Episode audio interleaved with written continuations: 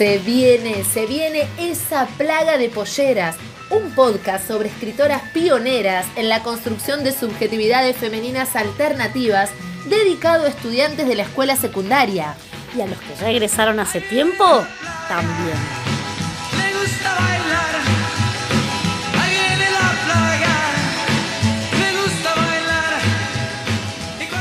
Somos Milena Braxiala y Marinela Pionetti y les damos la bienvenida a esta quinta edición de Esa Plaga de Polleras, serie que inauguró nuestra querida Juana Manso y continuaron otras plantas exóticas como Mary Peabody Man y Alfonsina Storni.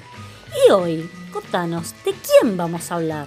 De una mujer con el corazón siempre en armonía con los que sufren. Hmm, ¿Quién? ¿La Madre Teresa de Calcuta por casualidad? Nah, una guerrera.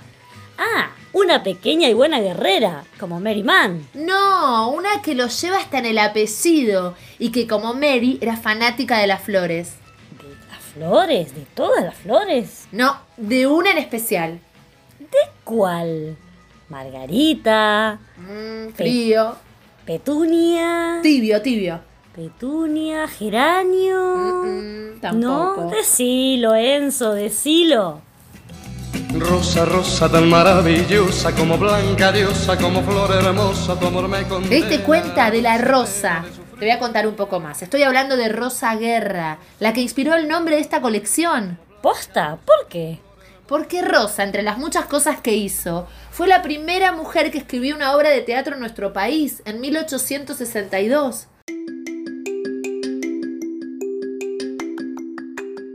La obra se llama Clemencia y hay ahí dos mujeres muy diferentes, casi opuestas. La protagonista, Clemencia, que no para de llorar, tipo una Andrea del Boca insoportable, e Inés, la amiga intrigante, así se presenta en el texto, que por supuesto le roba el novio. Ah, bueno, un fondo, un fondo buitre tipo la China Suárez más o menos, ¿no? Sí, sí, algo así. Pero, ¿viste cómo es esto? Más que que ellas le roben el novio a la amiga, ellos se dejan robar. De muy buena gana. En la obra, Carlos, un tipo con mucha guita, se quiere aprovechar de Clemencia, engañándola durante años. Se cree vivo, inteligente, poderoso, creído. Y al final le sale el tiro por la culata. Ah, sí, le sale el tiro por la culata, ¿por qué? No me digas que es el típico caso del burlador burlado. Claro, algo así. Porque se enamora de Inés, la amiga intrigante de Clemencia, ¿te acordás?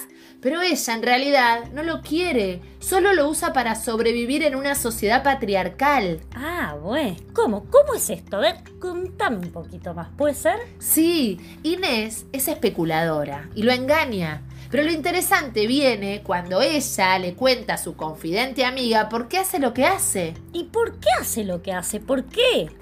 Mejor escuchala a ella.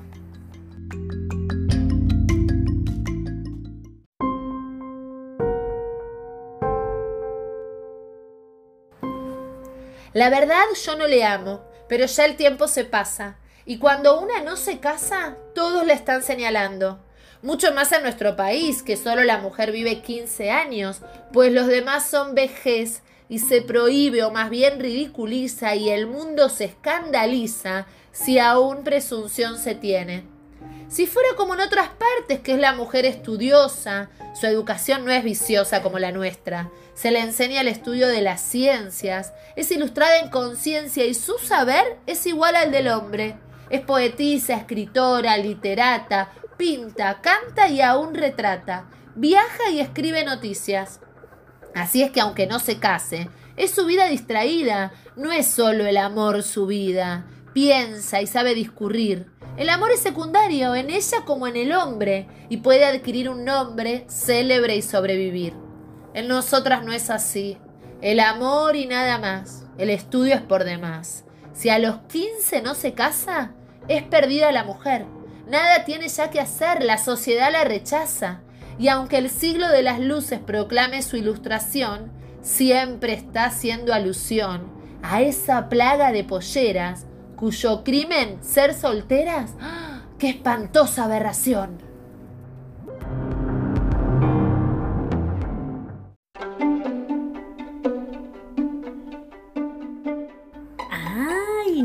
Me digas. Casarse a los 15. Pero si a esa edad estamos pensando en el cumple, en cualquier otra cosa. No me quiero casar, no me quiero casar. Así soltera me quiero quedar. No me digas que por quedarte soltera te decían que eras una plaga. Y sí, lo de los 15 es ahora, lo de la fiesta y todo eso. En esa época ni soñarlo. Y evidentemente era así. Si no te casabas, eras una peste contagiosa, horrible, fea. Por eso la metáfora de la plaga de polleras que utiliza Rosa en su obra. No me quiero casar, no me quiero casar. Así soltera me quiero quedar. Esta obra además refleja muchas de las situaciones que vivían las mujeres en esa época. La mujer, aunque vos no lo puedas creer, dependía exclusivamente de un hombre, su padre, hasta que se casara. Y pasados los 15 años ya era considerada una vieja. Por eso, si no conseguía marido, no le quedaba otra que hacerse monja. Monja. Monja. Yo no quiero ser monja. Eso Monja. mismo escribió Rosa en un poema. Yo no quiero ser monja. No quiero, señores, ser monja, no quiero. Por más que se diga, no quiero convento. Yo quiero ser libre, usar de mi tiempo. El claustro es muy chico. Quiero el universo. ¡Wow! Rosa Rosa era posta la maravillosa. ¿Y querés saber más? Nos estamos quedando cortas. Porque en realidad la obra, aparte de denunciar todos los padecimientos de las mujeres de la época, hace una crítica tremenda a la situación de los pobres, a la injusticia y hasta la corrupción. Ah, bueno, en eso se parecía a Juana. Y era- sí, querida, por algo son una plaga. Clemencia se pelea con el intendente y hasta con el juez. ¿Y qué decían los hombres de una mujer como Rosa? Uf. Porque ya vimos que a Juana la mataban, ¿viste Santa Olalla? Imagínate. Ricardo Rojas, que fue el primer profesor de literatura argentina de nuestro país, escribió una historia larguísima en ocho tomos, donde dice lo siguiente. Escúchate esta.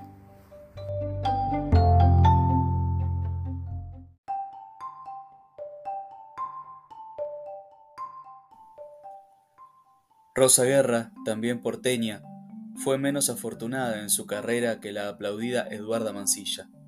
Nació, vivió y escribió en Buenos Aires, donde falleció, ya anciana, en 1894. Profesó la enseñanza y como tal fundó en 1854 la revista La Educación, colaborando en ella bajo el seudónimo de Cecilia. Continuó su carrera periodística en La Tribuna, La Nación Argentina y El Nacional. Fue también poetisa y novelista. En este último género publicó tres libros, Julia o la Educación, La Camelia y Lucía Miranda.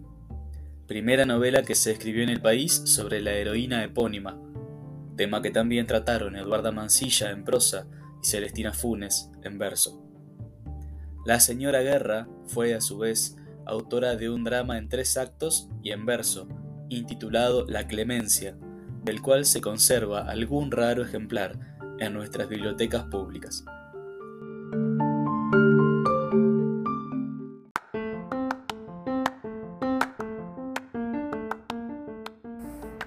Se ve que Ricardo no había leído Clemencia, por eso la llama La Clemencia, sin darse cuenta de que es el nombre propio de la protagonista. Además, Rosa Guerra no murió anciana. Se ve que se le dieron vuelta los números, ya que murió en 1864 y no en 1894, como dice él. Bueno, che, pero un error lo comete cualquiera. Y después de escribir los ocho tomitos de la historia de la literatura argentina, Bueno, sí, un error sí, pero tantos. En la revista La Educación firmaba con su nombre propio, no con seudónimo como dice Rojas. Tampoco Julio La Educación ni La Camelia son novelas. En fin, lo importante es que la mencionó. bueno, sí, pero lo malo es que no la leyó. Mala. eh. Claro, y que lo que dijo él en su historia hizo historia y quedó como válido y verdadero. Por eso es tan importante cuestionarnos todo lo que leemos. Y lo que vemos en YouTube también. En la época, ¿ella era un influencer como son ahora los youtubers? ¿Tenía seguidores? Y más conocida que ahora era. Y era amiga de los influencers. De hecho, siempre le dedicaba sus obras a personas importantes, con poder, a los CEOs de la época. Desde Mitre cuando era presidente hasta Mariquita Sánchez de Mendeville. Todo para que su obra llegara a los lugares más top de la creme de la creme. Era una pillina, ¿eh? ¿Y amigos qué onda? ¿Tenía o era solo amiga de los influencers? No, claro que tenía amigos. Los tipos la bancaban con su manía de escribir. El que compuso el himno. ¿Qué himno? ¿El himno nacional? Claro, Vicente López y Planes. Escuchá lo que le decía. Si usted se siente con vocación para la poesía, como me lo manifiestan sus apreciables ensayos, anímese con la certeza de que en la sensibilidad propia de su sexo encuentra ya una ventaja para saber apoderarse de lo bello en las escenas de la vida y en los modelos que observe. De estos, elija usted siempre Espronceda. Ah, bueno, pero entonces era bastante querida la Rosa. Sí, también Cané, el escritor de Juvenilia, que era, a ver cómo te puedo explicar, una especie de rebelde güey del 1800, donde todo sucedía en una escuela. Le dedico unas palabras muy amorosas. Le remito ahora su precioso trabajo, Lucía Miranda, después de haberlo saboreado con toda mi atención. Y si usted quiere aceptar mi elogio, puedo a usted repetir que es una de las producciones de nuestra literatura que más gusto me ha causado. Ah, bueno, pero le iba bien entonces. ¿Y alguno de estos seguidores le tiraba onda? Y yo qué sé, no lo sabemos. Lo que sí sabemos es que murió soltera, lo que para la época era toda una revolución, una osadía. Sí, una plaga, como dijiste recién. Pero, y aparte de escribir, ¿qué más hacía? Lo que más le preocupaba era la educación de la mujer. Por eso fundó y dedicó revistas enteras sobre el tema. Y hasta escribió un manual para mujeres llamado Julio la Educación. Ah, sí, sí, eso lo vi. Está linkeado en el libro. Exacto. Lo que está linkeado es un análisis que hace Dora Barrancos, una especialista recontra importante en feminismo y en historia de las mujeres, que está muy bueno, de un ejemplar que encontró de casualidad, un ejemplar casi único. En esto, nuestras chicas compartían intereses y lugares de acción comunes. Fíjate, eran mujeres de prensa, escribían para combatir y defender sus ideas, y además el lugar de las mujeres en la sociedad en general, no solamente el de ellas. ¿Viste? Escuchate esta. Qué fatalidad la de ser mujer. Si se tiene entendimiento, es preciso que lo oculte, que deje sin cultivar su talento y que siga una rutina que no le permite salir de la esfera que una envejecida costumbre le ha prefijado. Tal cual. Cuántas cosas en común con Juana, ¿no? Es increíble. Y con Alfonsina también. Y eso que Alfonsina lo escribió como 60 años después. Exactamente. Señal de que las cosas mucho no habían cambiado. Alfonsina formará parte ya de la primera ola feminista de nuestro país, pero Juana y Rosa son claramente pioneras de todo lo que vendrá después. Claro, es como un trabajo de hormiga, de muchos años y con muchos palos en la rueda en el medio. Como para que no se piense que esto empezó ayer. Por eso es tan importante conocer la historia de estas mujeres.